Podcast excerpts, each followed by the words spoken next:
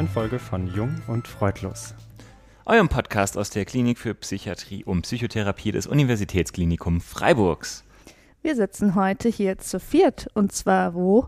Bei mir zu Hause. Es halt leider ein bisschen. Dafür Aber ist auch ein entschuldigen wir uns schön. schon jetzt. Ist auch ein bisschen Couch. schön. Und wer sind Ja. diese wir? Diese wir sind da erstens Sebastian, der Psychiater eures Vertrauens aus dem Schwarzwald. Moritz, der fragestellende Kinderarzt eures Vertrauens. Dachchen. Ich bin es Mene, mich kennt ihr auch als Psychiaterin aus Freiburg. Und dann, wer ist denn hier noch? Hallo. da sitzt ja die Christa, die kennt ihr ja auch schon. Das ist ja diese nette psychologische Psychotherapeutin, die in der letzten Zeit verdächtig oft mit uns gepodcastet hat. Verdächtig oft eingeschlichen. Genau. Mittlerweile zur Gewohnheit geworden. Das stimmt. Sie ist Umso uns so ans schöner. Herz gewachsen, dass wir sie heute offiziell vorstellen möchten als Verstärkung unseres jungen Freudlos Moderatorinnen-Teams. Herzlich willkommen, Christa. Wir finden super, dass du dabei bist und erfüllen damit auch den Wunsch vieler Kommentatorinnen, die gesagt haben, die Psychologen und Psychologinnen sind unterrepräsentiert bei uns. Wir hatten eine allzu medizinische Sicht auf die Dinge und das kannst du jetzt ändern. Wird es mal Zeit, das ein bisschen aufzulockern. Genau, damit damit Genau. wäre diese Scharte dann ausgewetzt. Ihr könnt uns vieles vorwerfen, aber das nicht. Also schönen Dank, ist mir eine Ehre. Ebenso. ja, wir freuen uns, dass du an Bord bist, Christa. Richtig schön. Und gleichzeitig gibt es, glaube ich, auch die andere Seite. Genau, unsere heutige Folge behandelt das Thema Trauer und Abschied. Kleiner Teaser, äh, am Ende der Folge wird es auch einen äh, ja, Live-Abschied sozusagen geben. Aber dazu Oh. später mehr. Denn äh, am Anfang habe ich natürlich, ähm, wie könnte es anders sein, ein paar Oder-Fragen vorbereitet. Und jetzt müssen wir halt durchraten. Es gibt jetzt für jeden nur, jede Person nur zwei. Oh, so Ähm, viele. Bitte. Ja, ja. Genau richtig, meinst genau. ähm, jetzt, äh, ich überlege, wir starten mal mit Ismene. Ismene, Winke, Winke, Küsschen, Küsschen oder Umarmung? Umarmung. Ich glaube, wir hatten die Das hatten wir Frage schon schon mal. mal. Mir Wirklich? sehr Mit Winke, Winke? vor. Ja, ich dachte, irgendwann muss ich Also, das wiederholen. Ich glaube, damals habe ich auch schon gesagt, ich winke leidenschaftlich gerne und es sieht immer ein bisschen das merkwürdig kann, aus, das, das glaube kann ich. sein. Wie so ein Mhm. kleines, komisches Pinguin. Kind. Das Hatten mit den Küsschen, Küsschen, kann Küsschen ich schon? nicht. Ja, damit bin ich nicht kultiviert worden und da fühle ich mich immer so, als würde ich es Mhm. falsch machen, wenn das jemand mit mir macht. Ich mache dann mit und ergebe mich, aber gefallen tut es mir nicht, muss ich ehrlich sagen. Aber manchmal finde ich es, das hat, manchmal ist es ein bisschen cool. Ja, wenn man es kann, wenn man es cool kann, ist es cool. wir üben aber nachher, wir üben nachher. Zwei Küsschen Ja, oder drei okay. Küsschen? Zwei. Ja, Zwei. genau. Woher weiß man Ja. das? ist ein ungeschriebenes soziales Gesetz Mhm. und ich verstehe nicht, wie man wissen soll, wie viele jetzt erwartet werden. Man Ja. kann es nur falsch machen und dann im schlimmsten Fall weiß man nicht, wie rum und dann küsst man sich auf den Mund. oh Gott. Also, Ist, dir eine, das, eine, ist dir das öfter passiert? Weiß ich nicht. Verdrängungsmechanismen sind wahrscheinlich. also eine babylonische Begrüßungsproblematik, nur noch übertroffen von dem Missverständnis Faust versus Handgeben aktuell nach der Pandemie, oder? genau. wir müssen schnell weitermachen, sonst gibt es wieder Shame. Äh, Sebastian, weißes Taschentuch, Weißwein oder weiße Feinrippwäsche? Oh Gott, es Wein bitte. Kein Feinripp. Ähm, ich hatte tatsächlich mal Feinripp unter Hemden, bis ich herausgefunden habe, dass das irgendwie sozial konnotiert ist. Und Aber irgendwie auch Man hat cool dich betrogen, wieder. als Ja. man gesagt hat, es sei cool. ja, Okay. genau. ähm, Christa ist jetzt eher lautmalerisch. Schnief, Schniff oder Buhu? Schnief, Schniff Schnief passend zur, zur Saison. Folge und zur Jahreszeit. Okay, Ja. sehr gut. Ismene, zweite Runde. Nach vorne schauen, Rückspiegel oder Sidekick? Mm, Nach, hm, ich kann mich nicht entscheiden. nach vorne schauen, äh, weil nach vorne schauen ist, glaube ich, äh, in vielen Situationen funktionale Art und Weise, mit Situationen umzugehen. Das ist eine rationale Und Antwort. es hat irgendwie was Empowerndes, nach vorne zu schauen. Aber so, so richtig weiß ich nicht, wie ich die Frage beantworten soll. Bin ich jetzt überfragt, Moritz? Das macht nichts, du hast trotzdem gut geantwortet. Okay. Sebi, Bewältigung, Überwindung oder Waldspaziergang? Waldspaziergang, ganz klar. Das ist ja beides in einem, Stimmt. oder? Mhm. Ja. Je nachdem, wie gerne man im Die Wald eierlegende Wollmilchsau unter den Aktivitäten. geht. Okay, Christa, wo wir hier jetzt gemeinsam auf einem Sofa sitzen, Abstand, Nähe oder Mitgliedschaft? Also wenn ich mir das so angucke, hier dann eher näher. Es bleibt jetzt leider nichts anderes übrig. Alles gut. Die Frage ist, ob du schon jung und, freudlos, jung und freudlos Mitglied bist. Kann man das werden? In so einem Na klar. Fanclub. Ja, klar. Schon, oder? Gibt es eine Mitgliedskarte? Ja, Ich hoffe, ihr habt die alle zu Hause. genau. Ich bin auf jeden Fall langjährig zuhörend. Sehr gut. Ja. Was bleibt dir anderes übrig, als das jetzt Auch wieder wahr. Gut. Ah, wir haben uns kennengelernt. Ich, ich lieb's. Es tut mir leid für die Wiederholungsfrage, Ismene. Ich arbeite. Gar kein Problem, es hat es mir leichter gemacht. Sehr gut. Also, wie gesagt, unsere heutige Folge soll Trauer und Abschied ähm, behandeln. Also Dinge, die einfach zum Leben dazugehören und vor allen Dingen zu jedem Leben, würde ich denken. Ähm, deswegen vielleicht die erste Frage an euch. Warum sind diese Dinge denn wichtig im therapeutischen Arbeiten? sind einfach sehr präsent im therapeutischen Arbeiten, weil ähm, das eben, wie du gesagt hast, Aspekte sind, die zum Leben dazugehören, die jeden in irgendeiner Form irgendwie mal treffen ähm, und die deswegen bei unseren Patientinnen und Patienten auch eine Rolle spielen und eben auch viele Menschen, die damit nicht gut klarkommen oder die, wo sich Probleme daraus entwickeln, dann eben auch in der Psychotherapie landen. Und ich hatte äh, da jetzt im Vorfeld der Folge ein bisschen rumgelesen und, und gesehen, dass in, in äh, Psychotherapie-Stichproben so 18 bis 25 Prozent der Patientinnen und Patienten in irgendeiner Form ein Thema damit haben. Also das ist schon was, was sehr häufig einfach vorkommt. Mhm. Das heißt auch was, was ihr aus eurem alltäglichen Arbeiten kennt. Absolut. Definitiv. Okay. Mhm. Mein äh, Aufhängungsspruch war, die Zeit heilt alle Wunden. Das ist ja sowas, was man kennt, was einem irgendwie vielleicht auch gerne so hingeworfen wird. Vielleicht könnt ihr mal sagen, was ist denn eurer Erfahrung nach an diesem Spruch dran? Und vielleicht können wir dann so ein bisschen in den Fokus nehmen, was ist denn normale, in Anführungszeichen, normale Trauer und was ist eigentlich dann pathologische Trauer? Hm. Also die Zeit heilt alle Wunden. Ich glaube, was daran sehr wahr ist, ist, dass es auf jeden Fall Zeit braucht. Also man kann Trauer nicht willentlich abkürzen. Ich glaube, das hat dann meistens eher Nebenwirkungen. Ich finde den Spruch immer so ein bisschen problematisch, weil der hat so was Bagatellisierendes. Also Mhm. ich finde, das ist nichts, was man jetzt zu jemandem sagen sollte, der einen frischen Verlust erlitten hat. Ähm, und letztendlich wissen wir ja alle aus unseren Prüfungen, immer ist immer falsch und nie ist nie richtig. Ähm, das heißt also, Zeit heilt sicher ganz, ganz viele Wunden. Ich weiß nicht, ob, ob man wirklich beweisen kann, dass es immer der Fall ist und ob Zeit alleine immer reicht. Also ab und zu brauchst du vielleicht auch mehr Unterstützung als nur abwarten. Aber Zeit auf jeden Fall als wichtiger Faktor, sagst du, ne? Also was braucht Zeit und hilft manchmal Ja. vielleicht auch. Okay. Und was würdet ihr sagen, ist jetzt normale Trauer? Kann man das irgendwie definieren sozusagen? Das ist ja, also so anknüpfend jetzt an die letzte Frage, glaube ich, ähm, spielt, glaube ich, dieser Zeitfaktor eine ganz wesentliche Rolle. Also normale Trauer ist nie normal, weil es einen völlig aus den Socken haut und irgendwie einmal alles in Frage stellt und, und gleichzeitig ist es so, dass es eben mit der Zeit graduell abnimmt.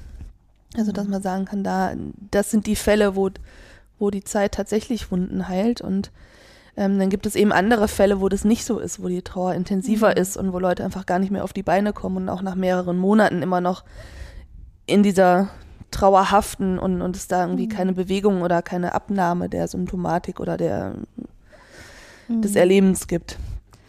Genau, jetzt ist Trauer ja was, was wahrscheinlich alle trotzdem kennen. Gibt es da denn so die Definition überhaupt, was heißt denn Trauern oder was ist es? Gibt es da sozusagen Also- das, den Wikipedia-Eintrag? Ich glaube, es gibt verschiedene, aber ich habe mir die kürzeste Definition, die ich gefunden habe, mal aufgeschrieben. Und zwar hieß es da, Trauer ist der Übergang von dem Wissen über einen Verlust ähm, bis hin zur Akzeptanz des Verlustes. Und dazwischen passieren Dinge. Oder Sebastian? Ja, richtig. Also dazwischen passieren Dinge. Ähm, ich glaube, sehr weit verbreitet in der Bevölkerung ist schon ein bisschen das Wissen um die verschiedenen Phasen der Trauer. Das finde ich ein interessantes psychologisches Modell, was also seine Tücken hat. Vielleicht kennen es manche, die fünf Phasen der Trauer nach Kübler-Ross. So die erste Phase zum Beispiel würde bezeichnen, dass man die Trauer nicht wahrhaben will oder das Ereignis, den Verlust nicht wahrhaben will. Dann kommt Wut, es kommt Feilschen, anschließend Depression. Und der ganze Prozess geht mit Akzeptanz dann auch zu Ende. Und was man aber zu diesen fünf Phasen der Trauer sagen muss, dass nachgewiesen werden konnte, dass es diese verschiedenen Phasen sicherlich gibt, aber dass die auf gar keinen Fall in dieser Reihenfolge auftreten müssen, dass Phasen auch übersprungen werden können. Und dass es auf jeden Fall ein nicht rigides Verständnis von Trauerprozessen braucht, um den Menschen auch gerecht zu werden. Die kann eben sehr individuell ablaufen. Okay, das, ist auch die Schwierigkeit, das zu definieren, weil es eben sehr individuell abläuft, was diese Phasen angeht, was Intensität angeht, was Bewältigungsmechanismen angeht und das einfach von vielen Faktoren abhängig ist, sodass man da einfach also die letzten Jahre auch sehr gerungen hatten, um eine Definition zu finden und das aber eben nicht, nicht abschließend erfolgt ist, mhm. zu sagen, das wäre eine normale Trauer, weil es halt doch individuell sehr unterschiedlich ist. Okay, also was, was wir schon oft hier besprochen haben, dass man die Dinge häufig nicht so über einen Kamm scheren kann, aber mhm. dass man mhm. schon gewisse Parallelen vielleicht sehen kann. Mhm. Und das passt ja eigentlich ganz gut zu der Definition von Ismene, dass es sich ja tatsächlich um so einen Prozess handelt. Ich finde, man denkt bei Trauer initial erstmal an so eine Art Emotion oder so, aber es ist ja tatsächlich eher dann eine Phase, die eben, geht die immer mit einem Verlust einher? Also Trauer als Folge auf einen Verlust? Oder ein negatives Ereignis wahrscheinlich, ne? Ja, also ich glaube, wenn man Verlust allgemein stehen lässt, dann kann man das schon so sagen. Ja. Es muss ja nicht immer der Verlust eines Menschen zum ja. Beispiel sein, ähm, sondern vielleicht auch eines Tieres oder eines Lebensabschnittes. Mhm. Aber die, die schwere Trauer, soweit meine Recherche das hergegeben hat, die, ähm, bei der, von der sprechen wir schon vor allem dann, wenn es einen Todesfall gab, ja. man wirklich einen nahestehenden Menschen verloren hat. Mhm. Okay. Mhm. Ähm, jetzt äh, klang schon so ein bisschen an, ähm, das ist die normale Trauer. Die pathologische Trauer ähm, heißt dann, dass diese Phasen sich nicht abschließen oder dass man nie zur Phase der Akzeptanz kommt oder dass es sehr lange anhält oder was würdet ihr da sagen? Also es gibt ähm, zwei Begriffe, die so eine Art nicht gesunde Trauer beschreiben. Einmal nach ähm, dem DSM 5 das sind ähm, unsere Kategori ne, nicht Kategorisierungssysteme. Unsere Manuale, unsere, genau, genau. Also das diagnostische und statistische Manual der psychischen Störungen und die fünfte Ausgabe davon, die aktuellste, die hat eine anhaltende komplexe Trauerreaktion aufgenommen, allerdings in eine Kategorie, die besagt, dass noch weitere Forschung erforderlich ist, um dieses Konstrukt ähm, weiter zu validieren. Das heißt also, es ist eine Forschungsdiagnose und keine mhm. Diagnose, die man ähm, in der Klinik, in der klinischen Arbeit stellen sollte. Ähm, und dann ICD-11, also die internationale Klassifikation der Krankheiten und davon die neueste Ausgabe Nummer 11, die aber noch nicht richtig in Kraft getreten ist, ähm, die ähm, hat eine prolongierte Trauerstörung aufgenommen. Und die unterscheiden sich beide ein Stück weit in der Definition und in dem Zeitkriterium. Ähm, vielleicht hat da jemand anders Lust, das genau zu sagen. Ähm, und ähm, genau, das sind die beiden Begriffe, von denen wir jetzt gleich sprechen werden.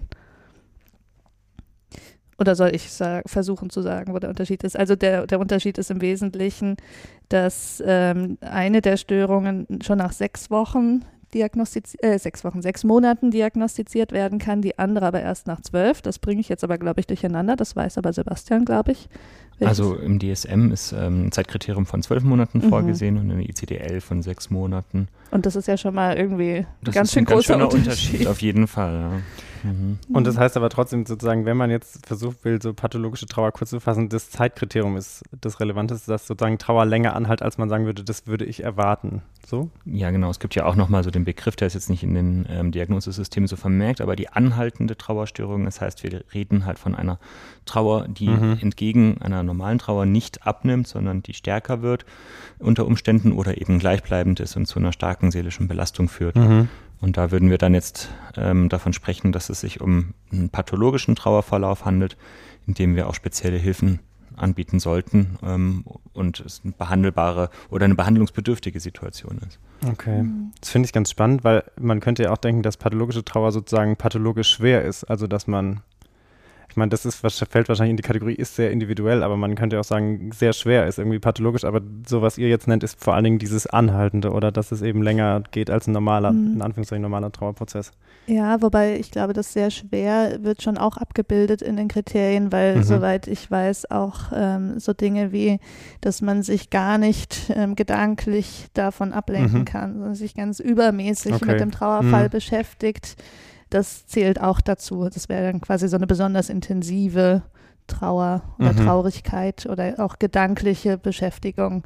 Ich weiß nicht, manche kennen vielleicht so anekdotisch Geschichten, wo ähm, von einem verstorbenen Familienmitglied jeden Abend der, der Essenstisch mit eingedeckt wird und gar nichts verändert wird und gar nicht nach vorne geschaut wird. Mhm. Ich denke, solche Kriterien also es spielt dann einfach zusätzlich mit rein. Mhm. Also in der ECD ist auch noch dieses Kriterium der Funktionalität, also dass andere Funktionsbereiche eingeschränkt mhm. sind, dass man zum Beispiel dann es nicht schafft, zur Arbeit zu gehen oder irgendwie Weil die seinen Trauer so im Freundeskreis. Vordergrund ja, genau. Mhm. Also dass andere Sachen halt dann irgendwie auch zusammenbrechen. Okay. Genau, und ähm, was eben auch noch ganz wichtig ist, dass diese Trauerreaktion eben die ähm, soziokulturellen oder religiösen Normen der jeweiligen Mhm. ähm, Kultur und des Kontextes auch überschreitet. Okay, Das ist auch nochmal ein auch noch ein wichtiges Kriterium. Mhm. Mhm. Okay, da kommen wir später auch nochmal drauf, so Thema kulturell, weil Ja. das natürlich, also das ist sicherlich was, was auch ähm, relevant ist, ja. Äh, Sebastian, du bist unser, unser Bio-Man. Kannst du was dazu sagen, wie, wie, was hat es denn da so auf sich mit der Trauer? Was passiert da im Körper sozusagen? Also es passiert ganz schön viel im Körper und was mich wirklich erschreckt hat bei der Recherche zu der Folge ist die Zahl von 40 Prozent. Und zwar ist die Mortalitätsrate, das heißt die Wahrscheinlichkeit zu versterben für Partner von Verstorbenen, also Witwer oder Witwen, ähm, sechs Monate nach dem Tod der, ähm, der Angehörigen um 40 Prozent erhöht. Das ist also schon gewaltig. Ja. Mhm. Man hört ja auch immer wieder in diesem Kontext von einem sogenannten Broken Heart Syndrom, also dass dann eben auch zu einer tiefen Verschlechterung des körperlichen Zustandes von den Trauernden kommt. In der Akutphase der Trauer ist auf jeden Fall die Herzfrequenz und der Blutdruck anhaltend erhöht. Das ist also eine Situation des Stresses. Es wird Mhm. auch messbar viel mehr Cortisol, also ein Stresshormon, freigesetzt bis zu sechs Monate nach dem Trauerereignis.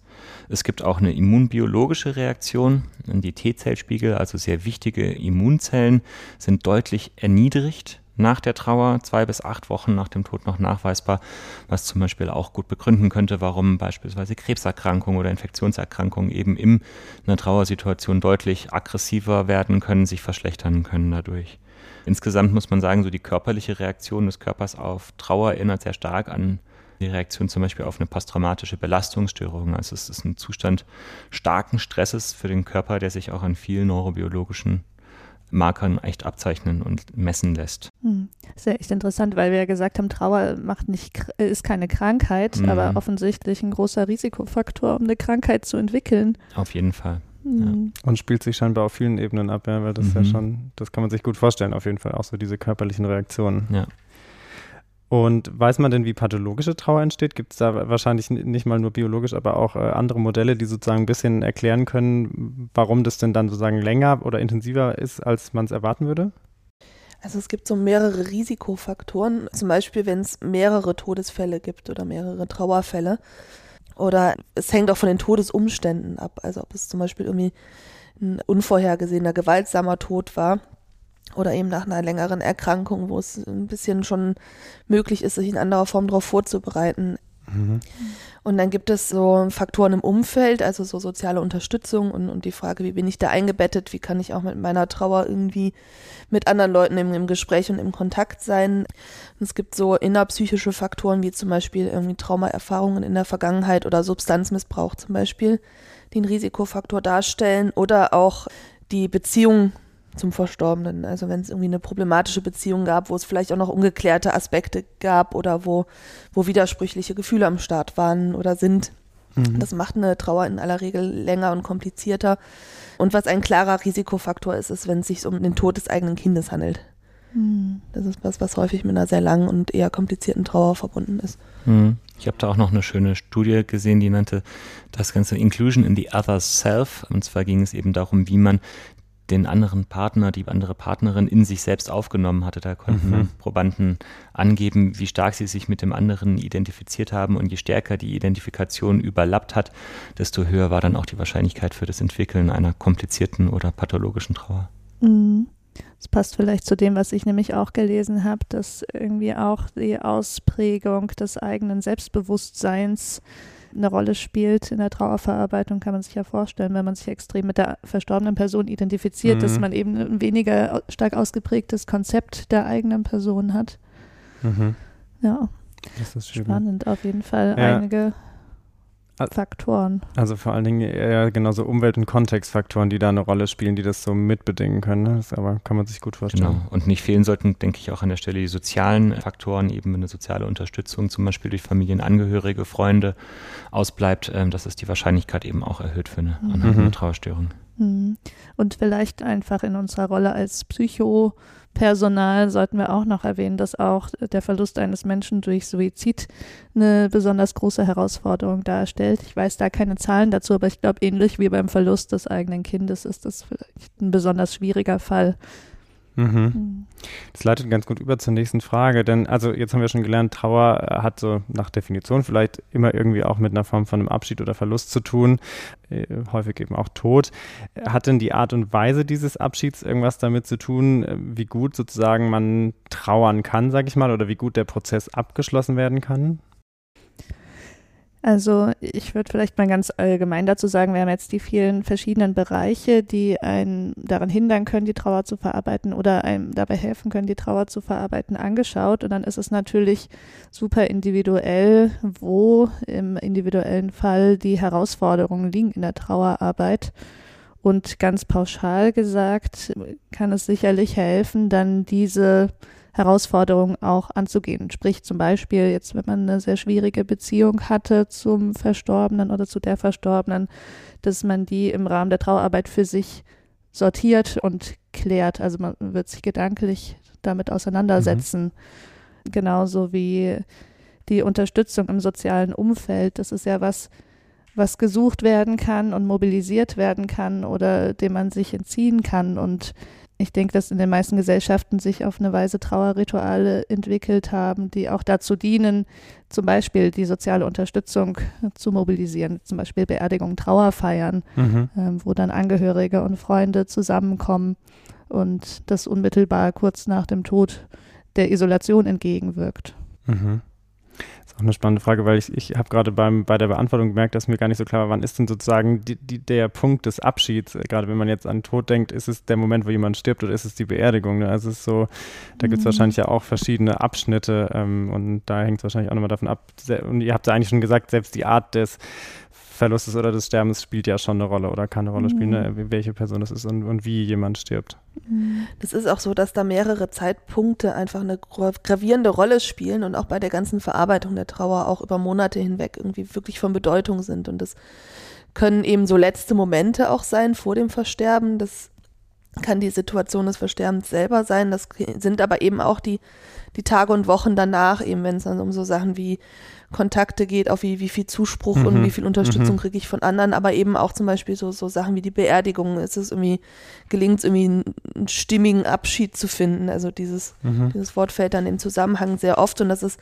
oft was, was eben in hohem Maße mit darüber entscheidet, wie es danach weitergeht. Also wenn da in, in dieser Phase irgendwelche Aspekte sind, wo man irgendwie sagt, das war irgendwie ganz furchtbar oder ganz schrecklich für mich oder mhm, da, da mhm. sind noch irgendwelche Sachen zu oder Konflikte zutage gekommen, irgendwie, wo Leute einfach noch sehr lange dran zu knabbern haben. Also ich stelle mir das so vor, dass man in dieser Zeit einfach sehr, sehr offen ist und, und sehr viel auch verschiedene Situationen und, und, und Interaktionen sehr, sehr wahrnimmt und sehr, sehr intensiv speichert auch. Und, und wenn da irgendwie, also ich glaube, Sachen schieflaufen oder Sachen einfach als traumatisch auch erlebt werden von den Betroffenen, dass das großen Einfluss hat, wie die, wie die Trauer weiter ja, verläuft.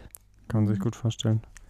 Jetzt haben wir eigentlich schon gehört, Trauer ist zu einem großen Teil was ganz Normales, gehört zum Leben dazu. Es gibt Formen der pathologischen Trauer. Trotzdem hat man heute manchmal so ein bisschen das Gefühl, dass Trauer schnell in so eine pathologisierte Ecke gedrängt wird und auch der Tod irgendwie tabuisiert wird. Glaubt ihr, das ist ein Problem unserer Zeit? Also ist das en vogue oder wo hakt's? Ja, also was den Tod betrifft, denke ich schon. Also zumindest ist das was, was ich in meiner Recherche immer mal wieder gefunden habe, dass wir jetzt in der westlichen Welt, das in der modernen Zeit auch noch gerne mal zum Tabu machen und ähm, da weniger als in der Vergangenheit mit vertraut sind. Also für ganz viele ist Tod was ganz furchteinflößendes und eher nichts, was zum Leben dazugehört wobei er natürlich ein Riesenbestandteil des Lebens ist. Und das ist einfach früher nicht so gewesen, dass die Menschen im Krankenhaus oder im Hospiz verstorben sind, sondern das war viel mehr eingebettet in das Familienleben, mhm. sodass die Berührungsängste auch nicht so groß waren. Insofern denke ich, ja, da hat sich auf jeden Fall was verändert. Aber das jetzt natürlich auch nur aus unserer Bubble betrachtet, äh, das ist natürlich in anderen Teilen der Welt und in anderen Kulturen wahrscheinlich komplett anders. Ja, ich habe schon auch manchmal das Gefühl, dass eben, also heutzutage ist alles, was so Prozesse angeht, ist man ist halt sehr auf schnelle Funktionalität aus und ich glaube, da passt es halt auch nicht so gut äh, ins Konzept, sage ich mal, wenn man ein halbes Jahr mit Trauern beschäftigt ist sagen wir mal, aus meiner Arbeitsbubble mit den Kindern habe ich immer das Gefühl, man gesteht heute auch Kindern nicht mehr zu, dass sie länger als drei Tage krank sind, weil die dann wieder in die Kita müssen, weil man wieder arbeiten muss. Und ich glaube, das spielt schon auch eine Rolle, die heute vielleicht noch wichtiger ist als früher, dass halt man einfach so viel auf Funktionalität getrimmt ist. Und dann passt Trauern, finde ich, nicht so gut in das Konzept, mhm. weil du mhm. ja schon in vielen Aspekten lahmgelegt bist, sag ich mal.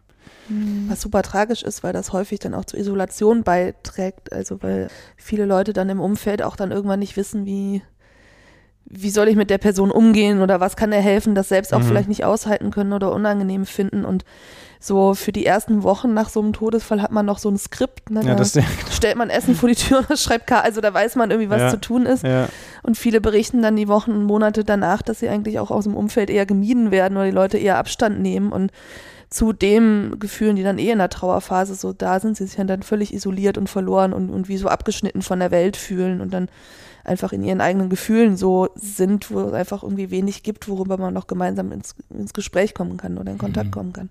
Ein Bekannter hat mir neulich mal zu dem Kontext gesagt, dass sie schwer im Trauern war, als ob ich ansteckend wäre, mhm. wäre sie gemieden worden. Ne? Und das hat mir dann irgendwie auch echt im mhm. Herzen wehgetan, mhm. weil die Menschen wahrscheinlich schlichtweg überfordert waren im Umgang mhm. mit so langer Trauer und mhm. ja. Ist halt aber die Frage, ist das was, was, was jetzt regional oder ein Zeitgeistphänomen ist. Ähm, da, da kenne ich mich nicht wahnsinnig gut aus, wie äh, ob das in anderen Ländern und Kulturen besser ist, dadurch, dass es vielleicht andere Bräuche und Traditionen gibt. Oder ob es früher anders mhm. war, das ist tatsächlich die Frage, ob das mhm. vielleicht einfach auch ein Problem der Sache ist und die Überforderung, mhm. die zum Mensch, Menschsein dazu gehört. Was jetzt aber schon ein bisschen so anschwang und Sebastian, du hattest es vorhin, glaube ich, gesagt, mit den mhm. soziokulturellen Aspekten, dass mhm. Trauer was wahnsinnig kulturabhängiges ist, sage ich mal. Esmina hatte vorhin schon gesagt, so im Westen fragt man sich manchmal, hat man das jetzt eigentlich verlernt, sozusagen zu trauern oder mit dem Tod umzugehen? Was würdet ihr sagen, wo sind denn da kulturelle Unterschiede und ist das gut, ist das schlecht, ist das wertneutral? Gibt es die richtige Trauer? Also wir argumentieren da natürlich aus einem sehr ethnozentrischen Standpunkt heraus. Das heißt, wir kennen eben unsere eigene, unsere westliche heutige ja. Kultur, die in der Vergangenheit da auch nochmal ganz anders war. Und ich habe mich mal ein bisschen umgeschaut und geguckt, wie in anderen Kulturen getrauert wird. Und das Ganze ist natürlich immer mit dem Zusatz zu versehen, dass es natürlich möglich ist, dass ich da Missverständnisse habe. Ich kenne die Kulturen nicht, ich bin da nicht gewesen, ich habe da nicht gelebt. Und auch die Leute oder die Autoren der Studie, die ich dazu gelesen habe, natürlich nicht. Und deswegen kann es eben sein, dass dazu Missverständnissen kommt, weil wir kein profundes Wissen über die anderen Kulturen haben. Aber ich möchte es trotzdem versuchen. Generell kann man auf jeden Fall mal sagen, dass in anderen Kulturen viel mehr über den Körper getrauert wird. Wir sind sehr kognitiv emotional hier im westlichen, in der westlichen Welt. In anderen Kulturen ist es viel üblicher, zum Beispiel Bauchschmerzen zu haben, Kopfschmerzen zu haben, über Schmerz allgemein oder generell körperliche Symptome zu trauern. Mhm. Und ähm, ich fand jetzt den krassesten Unterschied zum Beispiel zu unserer Trauer, die wir kennen. Die Einheimischen auf Bali, der indonesischen Insel, die lächeln nach einem Trauerfall. Und die lächeln aber nicht, weil es ihnen gut geht, sondern weil Lächeln eher so eine Art verzweifelter Versuch ist, die eigenen Emotionen zu beherrschen. Auf Bali ist es nämlich nicht pfleglich, die anderen Menschen mit der eigenen Trauer zu belästigen. Ja, Trauer ist nicht zumutbar sozial und deswegen muss die versteckt werden hinter einem Lächeln. Aber wer unterstützt die denn dann? beim Trauern? Das ist eine gute Frage. Ich habe einen Trauerfall auf Bali selber nicht mitbekommen. Ja, deswegen mhm. kann ich nur diesen einen Unterschied so grell hervorheben. Mhm. Ganz gegensätzlich da zum Beispiel manche muslimische Communities, die tatsächlich Trauerrituale abhalten, wo Trauer sozial gemeinsam gelebt und richtig ge gefordert wird, ja, und ähm, es den Angehörigen zum Beispiel möglich wird, ganz intensiv, lautstark und sozial, äh, sozial akzeptiert zu trauern. Im Stamm der Navajo, ähm, amerikanische Ureinwohner oder Navajo heißen sie, sorry, ähm, ist die Trauer zum Beispiel streng limitiert auf vier Tage. Und danach mhm es ist nicht mehr erlaubt zu, zu trauern, ähm, es ist nicht mehr erlaubt, über die Verstorbenen zu sprechen. Beim Stamm der Kota in Südindien wird zum Beispiel die Beerdigung in zwei Teile aufgespaltet. Und zwar gibt es eine grüne und eine trockene Beerdigung, ganz ähnlich wie ein abgebrochener Ast. Ja, in der grünen Beerdigung ist es ein frischer Prozess und in der trockenen Beerdigung, die findet zum Beispiel jährlich statt, wird immer wieder an die verstorbene Person, auch an alle anderen, die in dem Zeitraum noch mit verstorben sein könnten, erinnert. Und wenn der Morgenstern aufgegangen ist, wird aus der Traueratmosphäre plötzlich ein Fest. Es wird gegessen, getanzt und gelacht. Und wenn wir zum Beispiel über komplizierte Trauer sprechen, über dysfunktionales Verhalten, was zum Beispiel selbstverletzendes Verhalten sein könnte, was wir hier in westlichen Kreisen eben schon schwierig fänden. In Australien bei den Aborigines war das nicht ungewöhnlich, sich selbst zu verletzen oder zu verstümmeln im Andenken an die Verstorbenen. Oder ein anderes Beispiel ist der Stamm der Yoruba in Kenia. Dort wurden zum Beispiel verstorbene Neugeborene einfach in einen Busch geschmissen. Ja, da ging es darum, dass die nicht beerdigt werden durften, um Fruchtbarkeitsgötter nicht zu ver verärgern. Und das bringt mich auch so dazu, dass ähm, zum Beispiel ein Unterschied in unserer Kultur hier ist mit neu, also mit verstorbenen Neugeborenen. Ähm, heutzutage gibt es eine sehr, sehr große Trauer. Das war früher angesichts der hohen Kindersterblichkeit gar nicht üblich. Mittlerweile ist die Erwartung, dass Babys gesund auf die Welt kommen und überleben. Und in mhm. den Kulturen, in denen das eben nicht normal ist, wird das auch nicht so praktiziert. Und ja, da sind wir auch schon so ein bisschen bei einem Thema, was ich spannend finde, dass das natürlich irgendwie auch darum geht, eine neue Identität anzunehmen. Manche Kulturen helfen dabei stärker, manche weniger. Und was ich mir an der Stelle aufgefallen ist, es gibt ja zum Beispiel einen Begriff für Menschen, die verstorbene Partner, PartnerInnen haben. Das ist Witwe oder der Witwer. Aber es gibt keinen Begriff für Menschen, die ein Kind verloren haben. Mhm. Das zeigt vielleicht auch ein bisschen, mhm. was unsere Kultur da noch zu vermissen hat. Ja mega spannend auf jeden ja. Fall. Ja. Ja, total. Es, ich habe auch gar nicht darüber nachgedacht, dass sich das natürlich verändert hat, als Kindersterblichkeit viel normaler war, dass mhm. du natürlich ganz anders damit umgehst. Ja. ja. Kann man sich gut vorstellen, ja. Mhm. Danke für den umfangreichen Einblick in andere kulturelle Traueraspekte. Da sieht man, glaube ich, tatsächlich, wie komplex das Thema ist. Und es ist ja schon spannend, weil man auch, finde ich, direkt so einen Impuls hat zu sagen, okay, das ist ja ganz komisch, ne? Gerade sowas mhm. wie mit dem Lächeln, was du von Bali gesagt hast und wo man vielleicht auch dazu neigt, das so ein bisschen abzutun. Aber wahrscheinlich ist es also total davon abhängig, wie du halt groß geworden bist. Und man kann, glaube ich, gar nicht sagen, was jetzt die richtige Trauer für einen selber ist. Ne? Das muss sich wahrscheinlich so ein bisschen finden und ja, ich glaube, Trauer ist überall anders, genau. aber in den aller, allermeisten Fällen eben ein endlicher, ein vorbeigehender Prozess und ich glaube, es gibt viele verschiedene legitime Formen davon. Ja, das ist wichtig, ja. Mhm. Prozess, haben wir jetzt schon öfter gesagt. Ähm, deswegen natürlich auch die Frage, selbst wenn man sozusagen pathologisch trauert, also vielleicht, wenn der Prozess länger anhält, anhält oder eine andere Intensität hat, wie kommt man denn da wieder raus? Kommt man da wieder raus?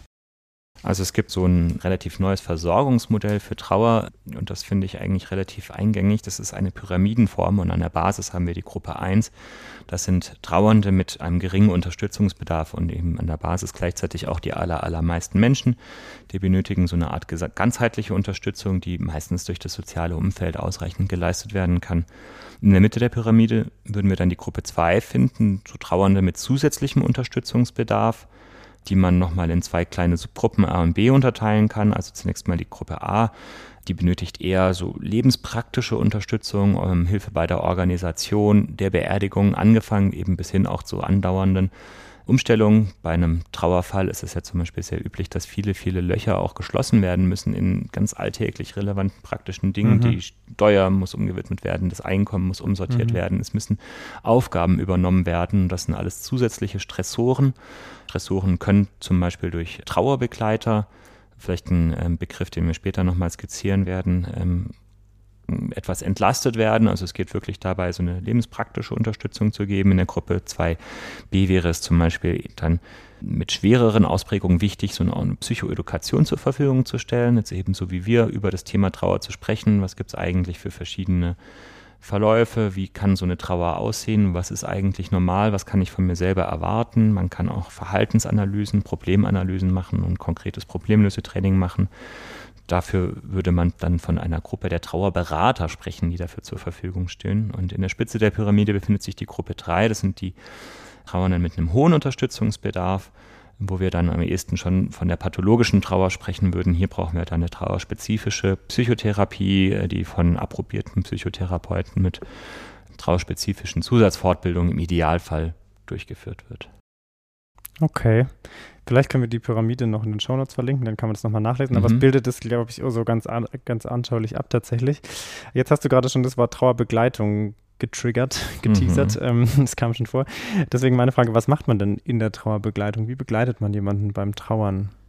Das hängt, glaube ich, sehr davon ab, auf welchem Teil der Pyramide und in welchem Setting wir uns ähm, mhm. bewegen. Also jetzt so im Rahmen von der Psychotherapie zum Beispiel wäre es so, dass man erstmal eine sehr, sehr ausführliche Traueranamnese macht, weil das eben, wie wir gehört haben, sehr individuell ist, die, die Probleme sehr unterschiedlich gelagert sind und man eben nochmal genau schaut, wie waren die Todesumstände und ähm, die Tage dann danach und wie war die Beziehung und dann irgendwie erstmal versucht, sehr, sehr, sehr, sehr viel Informationen zu bekommen, um dann eben zu gucken, was sind denn die Punkte, wo Unterstützungsbedarf da ist. Und das kann eben sehr, sehr unterschiedlich gelagert sein, eben das kann bis hin zu so expositionsbasierten äh, Aspekten gehen, dass man bestimmte Szenen sich nochmal begleitet gemeinsam anschaut, um eben auch physiologische Reaktionen auf darauf nachhaltig zu verändern.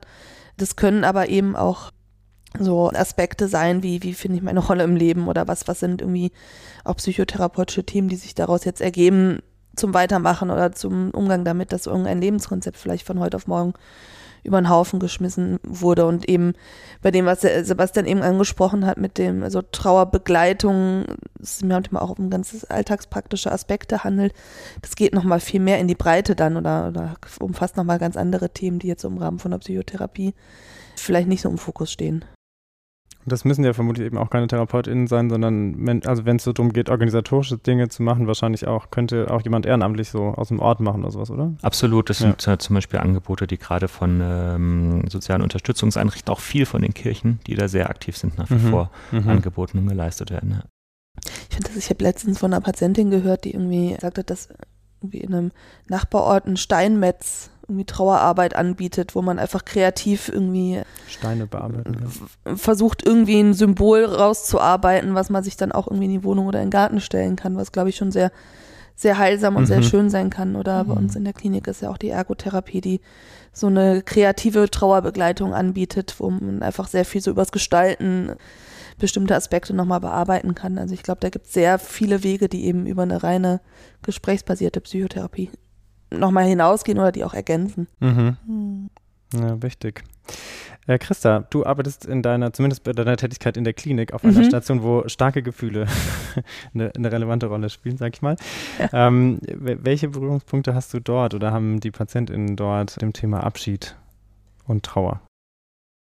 Also da sind so zwei, also es findet auf vielen Ebenen statt. Also so ein Aspekt ist sicherlich so eine Trauerarbeit, wenn es um Verlust von bestimmten Wünschen oder Lebensentwürfen geht. Also Patientinnen sind häufig irgendwie in so Wünschen verhaftet, wie ich will, dass meine Mutter jetzt doch sich irgendwie für mich interessiert oder dass ich endlich irgendwie die Rolle ausleben kann, wie ich das möchte oder dass das irgendwie harmonisch alles so abläuft, der Kontakt mit der Familie. Und dann ist es oft in der Therapie wichtig, bevor man den Raum für Neues frei machen kann, auch irgendwie so eine Art Akzeptanz dafür zu entwickeln, dass das halt vermutlich nicht so ist und auch vermutlich nicht so passieren wird.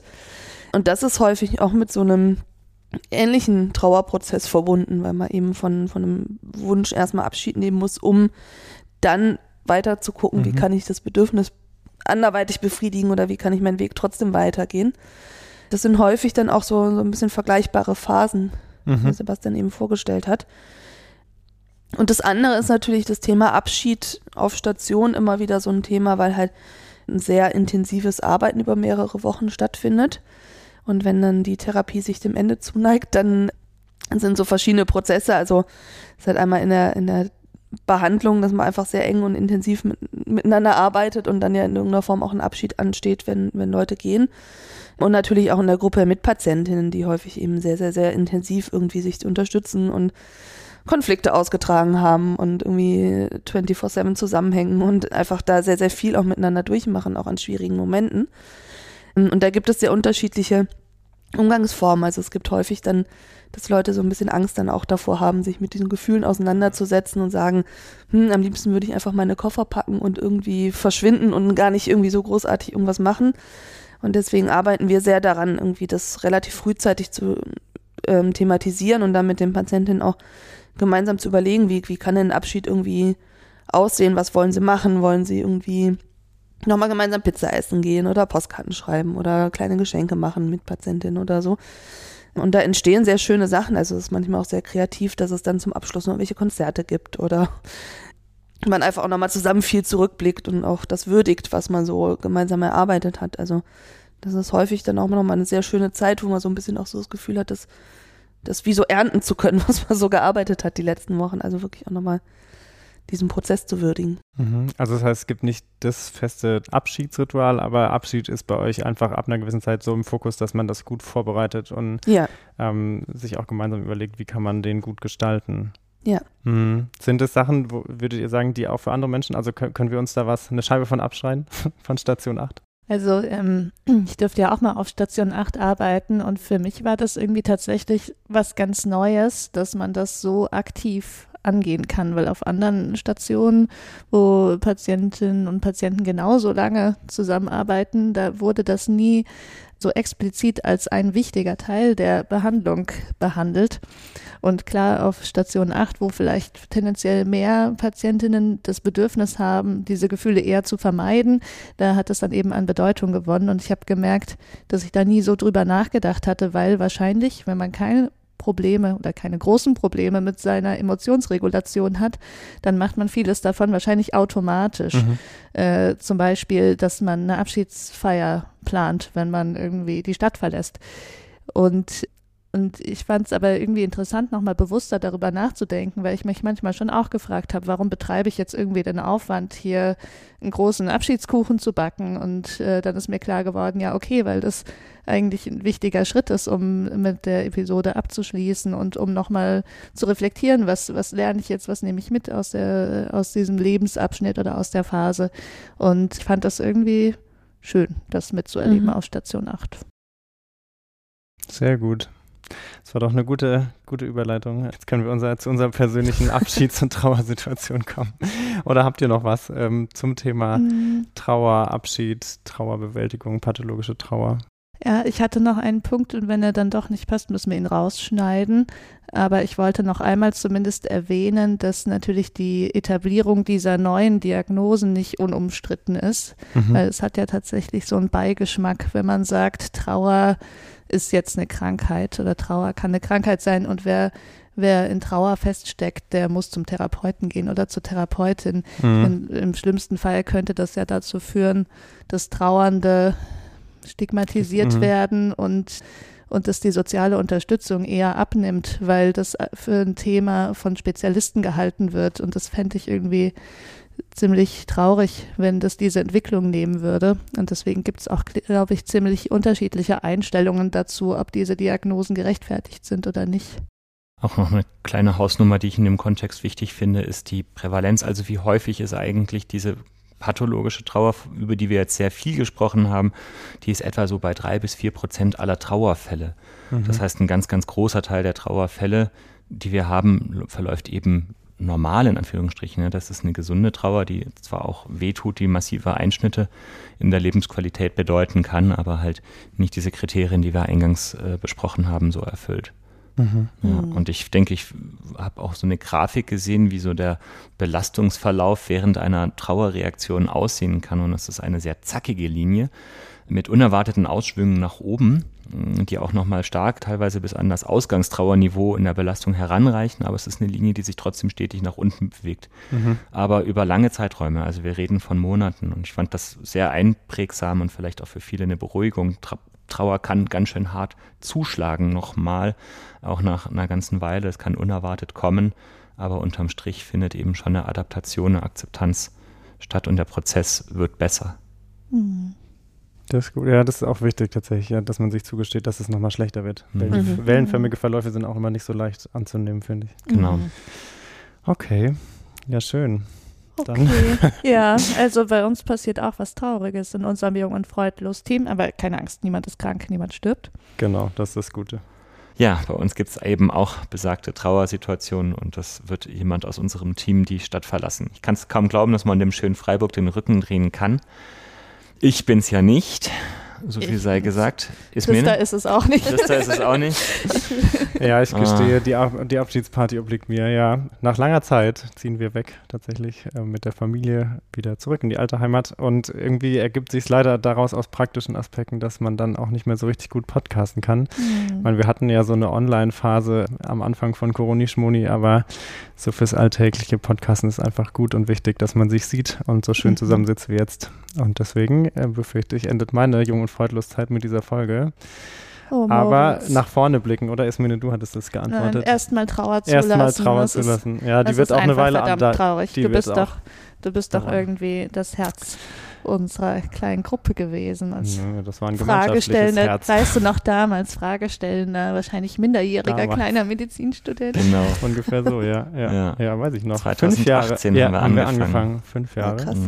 Mhm. Fünf Mhm. sehr schöne Jahre, muss ich sagen. Hat viel Spaß gemacht. Mhm. Und äh, ich werde noch eine Weile trauern, auf jeden Fall, ja. Ja, wir haben dich wirklich ins Herz geschlossen. Wir sind richtig Freunde geworden durch ähm, Ja. unsere Zeit des Podcastens Das und stimmt. ich habe es wahnsinnig genossen, immer mit dir, Moritz.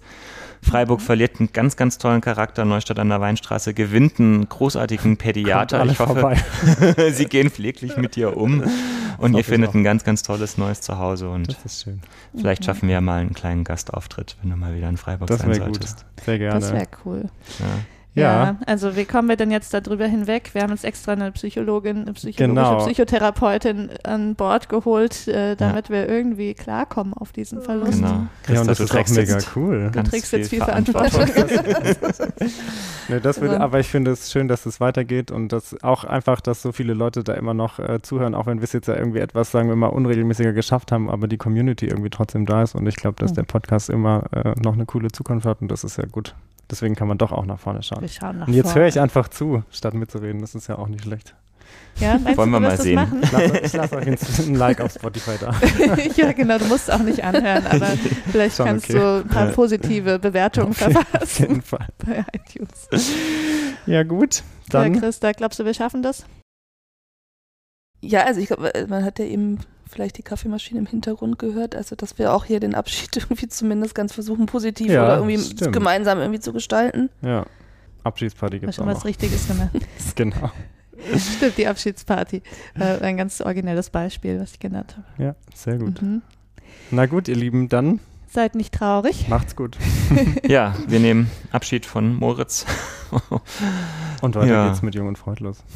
So Genau. ist es. Aber dann- Ähm, Bald kommen neue Folgen, ganz viele. Ach nee, vielleicht kamen auch schon welche. Ich bin zeitlich Das desorientiert. Zeitraumkontinuum ist sehr kompliziert Also, dieser Tag. Wir, wir klemmen uns auf jeden Fall dahinter, dass wieder ein bisschen öfter was zu Läuft. hören ist. Und Es wir wird Folgen freuen uns. gegeben haben. Genau, es wird es möge Folgen gegeben haben. Und wir freuen uns, wenn ihr diese anhört und So mit uns aus. in Kontakt bleibt. Und schreibt uns gerne, wenn ihr eure eigene Erfahrungen zu Trauer oder so gemacht habt oder wenn wir Unbedingt. euren kulturellen Hintergrund nicht abgebildet haben. Das ist natürlich Ja. spannend zu Oder hören. wenn ihr Mori noch was mit auf den Weg Oder geben das. möchtet.